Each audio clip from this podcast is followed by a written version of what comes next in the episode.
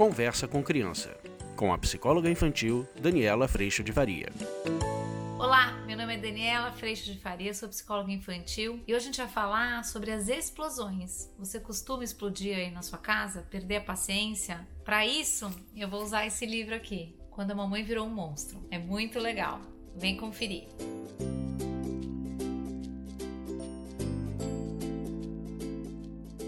Oi, gente! Hoje a gente vai usar esse livro que eu gosto muito, Quando a Mamãe Virou um Monstro, para falar desse momento da explosão. Será que você tem explodido aí na tua casa? Essa história é uma história muito bacana da gente compartilhar com as crianças, mas ela serve principalmente para nós. Começa com a mãe recebendo um telefonema e eu trabalhei muito com essa história ontem no curso online, foi extraordinário. Esta mãe, ela tá com a cozinha nesse estado e ela recebe um telefonema que diz o seguinte: Estávamos terminando o café da manhã quando tocou o telefone. Alô? Atendeu a mamãe. Oi, sim, sim, quatro horas, ótimo, não tem problema. Tchau. E desligou. Algo foi combinado às quatro da tarde. Coitada, ela tá desesperada. Por quê? Porque a casa tá uma bagunça e não tem nada para comer. E aí ela parte para cima, manda os meninos irem arrumar os quartos, ela começa a arrumar a casa, ela limpa tudo, lustra os móveis, passa aspirador no chão, limpa vaso sanitário, ela parte pro ataque de limpar essa casa. Só que quando ela chega no quarto das crianças, as crianças acabaram de montar uma super cabana ao invés de arrumar o quarto. E aí o que acontece é que essa mãe fica muito uh, chateada, a mamãe não achou graça nenhuma e eles saem para o supermercado. Neste momento, a mão começa a ficar verde.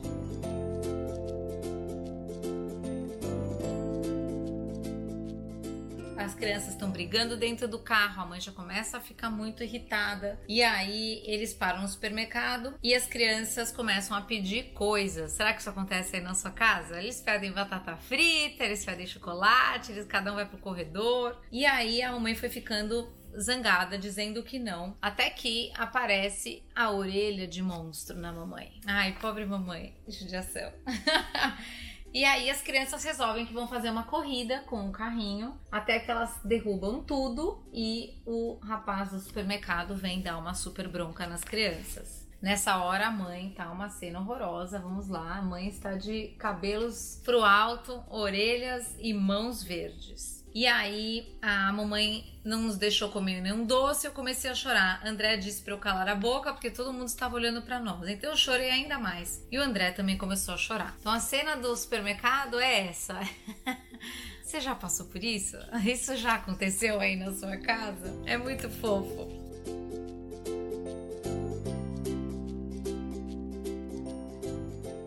E aí, gente, eles chegam em casa com todos os ingredientes, a mãe começa a falar: temos que fazer um bolo, sanduíches, tudo isso, porque a tia Cristina vai chegar. Mas nesse momento ela já tá tão nervosa, eles derrubando tudo, bolo nenhum tá saindo, que ela despacha os meninos para brincarem lá fora. Eles se divertem, brincam bastante, só que começa a chover e tudo tava uma grande lama. Eles entram em casa depois dessa mãe ter limpado tudo. Eles entram em casa com pé de lama. Passam pela mesa do lanche, falam: "Nossa, estamos com uma fome" e começam a comer todas as coisas que a mãe tinha feito. E aí eles sobem pro quarto, mas deixam a casa nesse estado, tá vendo? Deixam a casa toda desarrumada. E aí eles entram no quarto, veem que a cabana ainda tá arrumada e se escondem. Porque está para vir a mamãe. E a hora que a mãe abre a porta, gente, a mamãe abre a porta e ela dá um urro, um grito enorme. E aí ela deu um urro gigante. E as crianças falaram: Que susto! Ela ficou completamente maluca.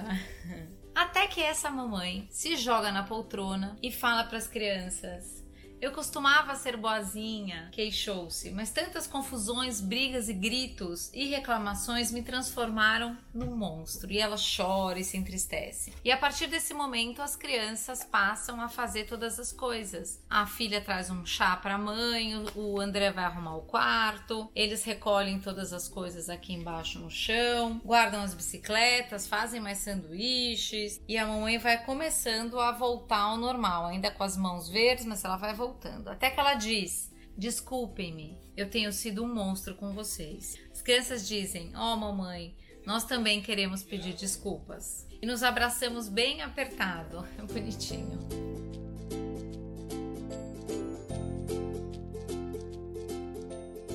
De repente, a campainha toca e os nossos primos com a tia Cristina haviam chegado. A mamãe desceu para abrir a porta, mas percebemos que ela ainda estava com cabelo de monstro e eles correm para ajudá-la.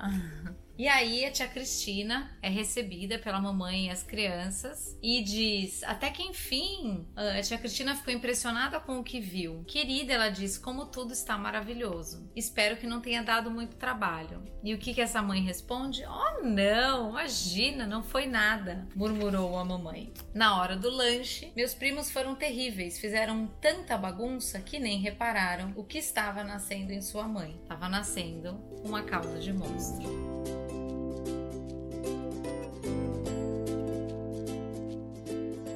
Esse livro é muito querido, ele é muito lindo, mas normalmente a perspectiva que a gente reflete, normalmente quando a gente lê esse livro, vem na direção de pensar que a mãe estoura ou a mãe vai estourando a partir do momento em que as crianças não colaboram com ela. E é um grande convite para que as crianças venham a colaborar conosco. E normalmente a gente se sente assim, né? Se todo mundo colaborasse, o que aconteceria é que a chance da gente estourar, da irritação chegar seria muito menor. Mas eu queria trazer para vocês um outro ponto. Quando a gente começa a, a partir do ponto de consideração de mim e do outro, e a gente começa a trabalhar nesse pêndulo que eu tenho trazido para vocês, a gente começa a se perguntar sobre as coisas antes mesmo delas começarem ou acontecerem. Existem muitas coisas que a gente pode não ter saída, como precisa levar as crianças para escola, precisa dar comida, tem hora para dormir, tem hora para tomar banho e tudo mais. Mas a gente tem sim como entrar com um processo de consideração tanto no como tanto no o que fazer.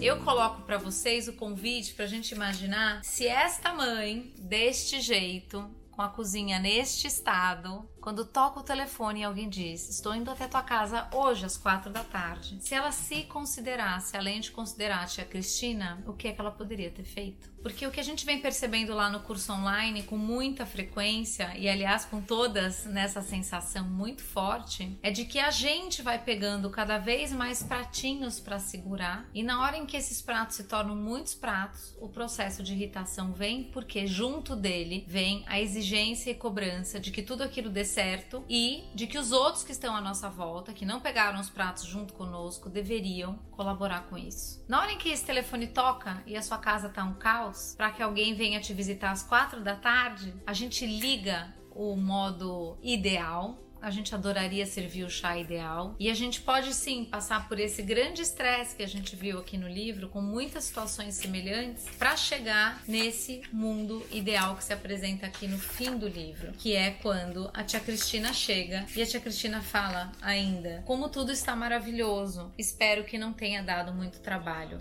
E a mãe normalmente responde: Não, não deu trabalho nenhum.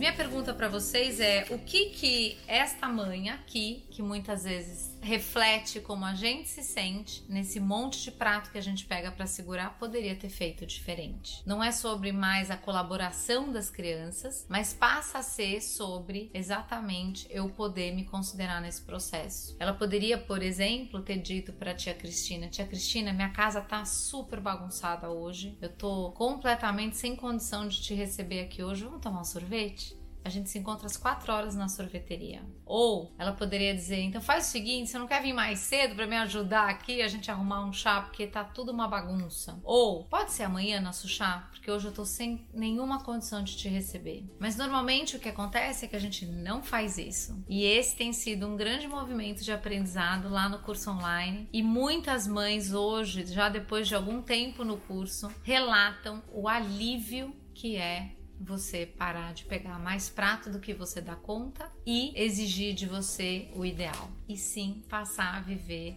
o melhor possível. O que, que é possível fazer considerando a mim e considerando o outro. Seja esse outro meu marido, meu filho, minha filha, a tia Cristina, quem quer que seja.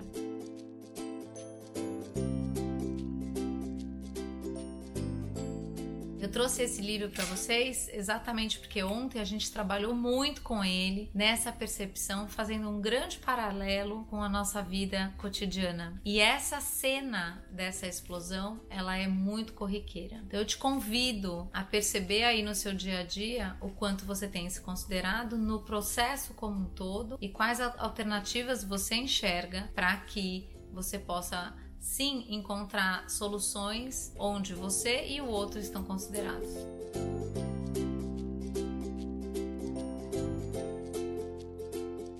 É uma alegria para mim ter esse espaço do curso online, porque a cada dia que passa eu posso presenciar, acompanhar transformações extraordinárias acontecendo em muitas famílias. E é por isso que eu te convido para vir viver esse espaço junto com a gente. Muitas pessoas me falam, Dani, mas eu tenho uma questão muito pontual com o meu filho. Ou Dani, é porque eu tenho uma questão muito específica. Como é que isso pode ser trabalhado em grupo? Tem sido trabalhado em grupo de uma maneira extraordinária, deliciosa, surpreendente para mim também. E quando a gente pensa que a gente tem uma questão pontual que a gente está precisando de ajuda, muitas vezes a gente não se dá conta que através dessa questão pontual a gente pode exatamente adquirir uma nova perspectiva para qualquer novo ponto que venha a surgir na vida e no processo de educação. É por isso que eu te convido para vir para o curso online com muita alegria, para a gente passar um ano juntos, nos encontrando duas vezes por semana,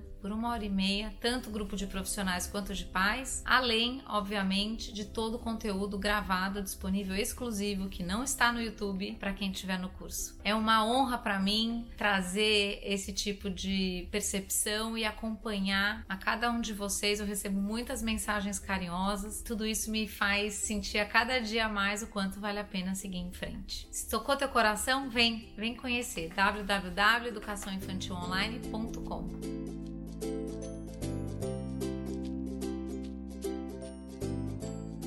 E o encontro de hoje foi esse. Eu espero que você tenha gostado. Eu espero que você possa ter colocado aí dentro de você uma sementinha a respeito da consideração por você e pelo outro e que tenha sido útil. Eu agradeço a Deus em primeiro lugar por toda a paz, alegria e harmonia no meu coração e agradeço a você por estar aqui também. Tchau! Você acabou de ouvir Conversa com Criança, com a psicóloga infantil Daniela Freixo de Faria. Mande seu e-mail para conversa@danielafaria.com.br.